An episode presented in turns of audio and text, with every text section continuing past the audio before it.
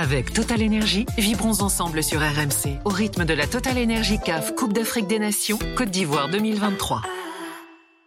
Là, nous, on vous parle de vos préoccupations, on vous parle de pouvoir d'achat, de sécurité, d'économie. Vous voulez qu'on vous accompagne, vous voulez qu'on vous écoute, vous voulez des réponses sans concession à toutes les questions que vous vous posez, et puis vous voulez vous marrer. Bah, ne cherchez plus. On est là avec toute l'équipe, avec Charles, avec Manu, avec Nicolas, avec Amélie, avec Arnaud, et avec vous au 32-16. Alors à tout à l'heure, 6h30, 9h pour Apolline Matin. RMC, l'Aftercan. Nicolas Jamin. L'Aftercan est de retour sur euh, RMC bien sûr, il est 1h20 en France, minuit 20 à Abidjan.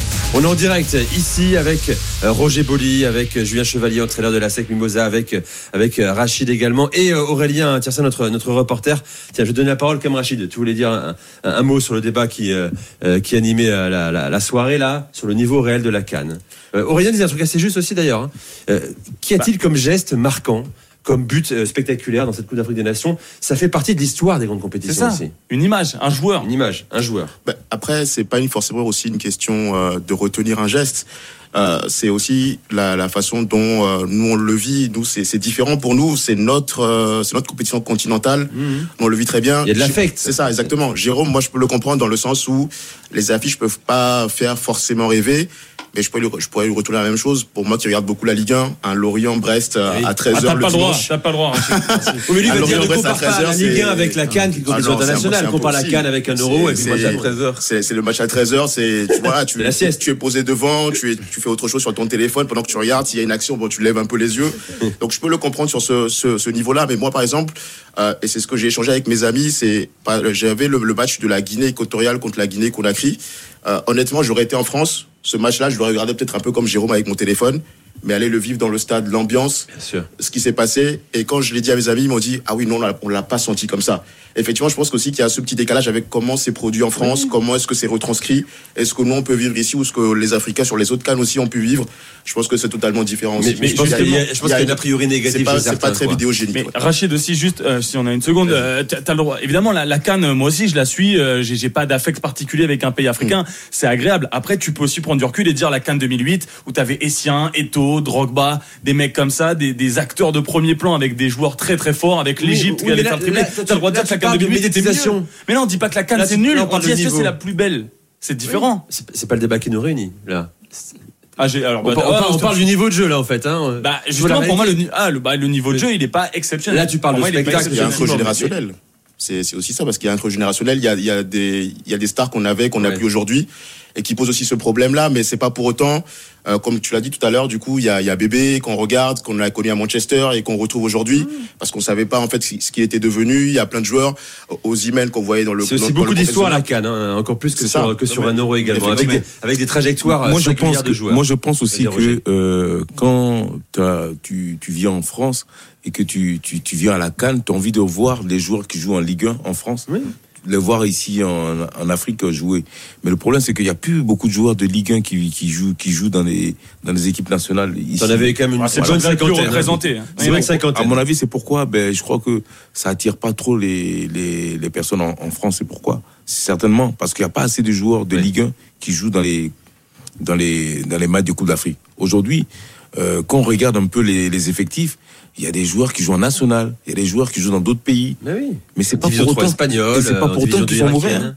Non. C'est pas pour autant qu'ils sont mauvais. C'est pourquoi? Je veux pas, je veux pas dire, euh, je veux pas citer des noms, mais quand tu fais des sélections nationales, quand tu prends les joueurs, souvent les entraîneurs ont tendance à prendre des joueurs qui jouent en Ligue 1. Les plus connus. Mais les plus connus. Mais c'est pas les, forcément les meilleurs. Oui, c'est ça. C'est pas forcément les meilleurs. Hein. C'est peut-être qu'ils ont eu de la chance de jouer dans des euh, dans des clubs euh, et puis ils ont eu de la chance peut-être à un moment donné de profiter de quelque chose. Mais oui, ils étaient là au bon moment. Et une sélection, une sélection, c'est pas forcément ceux qui jouent dans les bons clubs, dans les bons niveaux.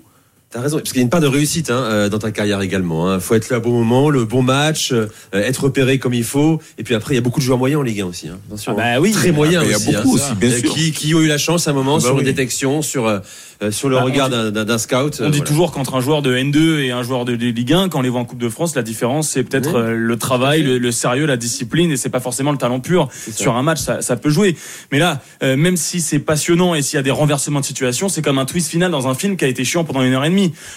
Côte d'Ivoire, sincèrement, c'était pas un grand match à regarder, même si à la fin on retiendra. Rappelle-toi au, Qatar. Mais oui, bah, pareil. Ce genre de compétition vaut par sa dramaturgie, par son intensité. Il faut la prendre comme ça, la canne en C'est le propre de ces compétitions. Voilà. C'est ce qui nous intéresse. Qu'elle soit, elle est vibrante. En plus, la qualité, les, auditeurs en parlaient. C'est vrai qu'il y a eu des efforts euh, exceptionnels qui ont été faits sur les terrains. Comme ça, c'est sûr.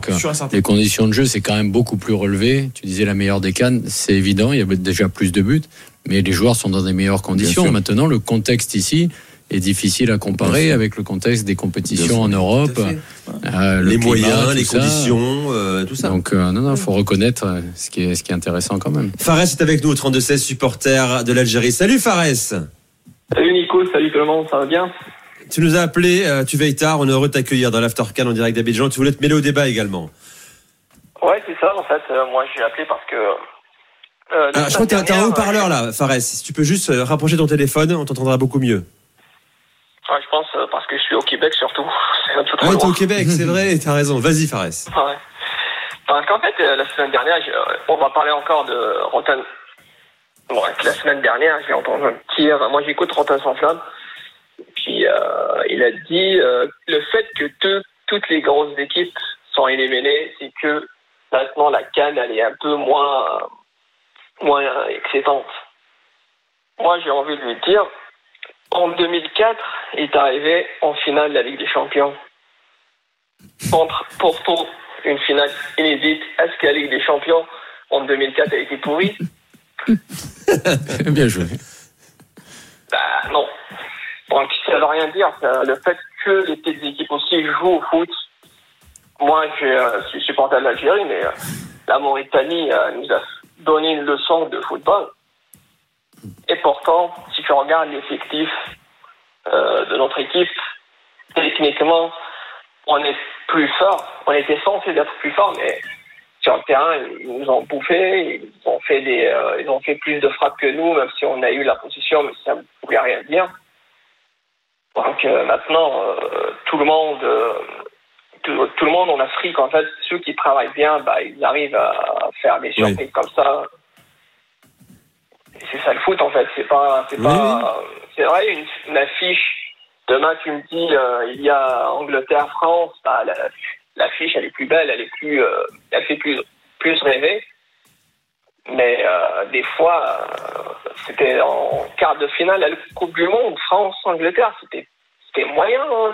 Quand tu regardes le match, là, hmm. Il n'y avait pas grand chose. Hein. Oui, après il y a le niveau technique aussi quand même. Il y a la voilà, il y a la force athlétique, la vitesse des joueurs. C'est une vraie opposition tactique aussi quand même. Et, et Faut pas non plus caricaturer dans l'autre sens.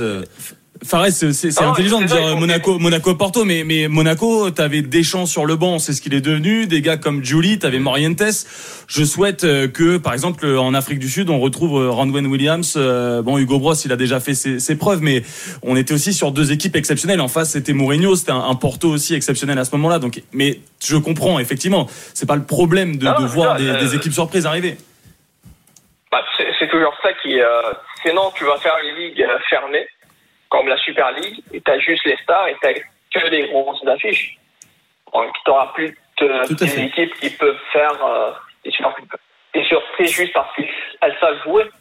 Comme la Jax il y a trois ans, il y a Lyon euh, il y a trois ans, il y a deux ans, contre euh, City, quand ils sont en jusqu'en demi-finale de la Ligue des Champions. Je dis ça parce que je suis supporter de l'Olympique lyonnais. Hein. Euh, Fares, je te remercie d'avoir fait le 32-16. Hein. Euh, tu suis la Cannes depuis le, Québec, euh, supporter de l'Algérie.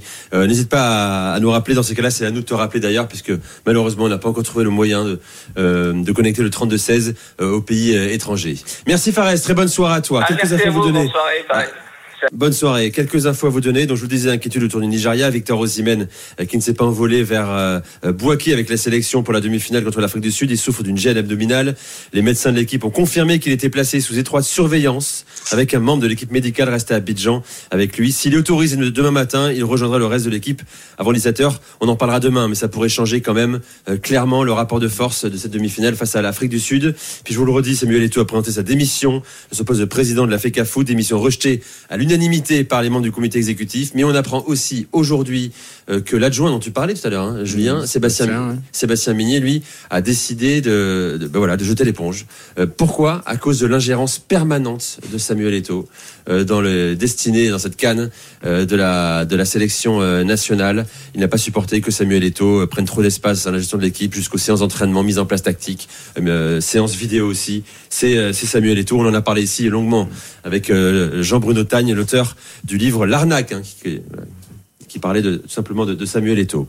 Et puis, pour vous dire également que Walid, Regragui a, décidé de rester à son poste de sélectionneur du Maroc, il y avait assez peu de suspense, même s'il avait affirmé avant la Cannes qu'il partirait euh, si euh, euh, le Maroc n'attendait pas les demi-finales. Il va rester là. Et puis, sachez également qu'on continue de travailler au sein de la Fédération algérienne de football pour désigner le successeur de Jamel Belmadi. Hein. Il y a plusieurs noms. Alors, selon nos informations et celles de Walid Echarchour, Vladimir Petkovic, hein, l'ancien entraîneur des Girondins et de la sélection suisse, hein, serait en pole position. Mais bon, on sera fixé d'ici une dizaine de jours euh, pour euh, l'avenir de la sélection algérienne. C'est terminé. Merci beaucoup, Roger. Merci. C'est un plaisir de t'accueillir. Avec Total Énergie, vibrons ensemble sur RMC au rythme de la Total Énergie CAF Coupe d'Afrique des Nations Côte d'Ivoire 2023.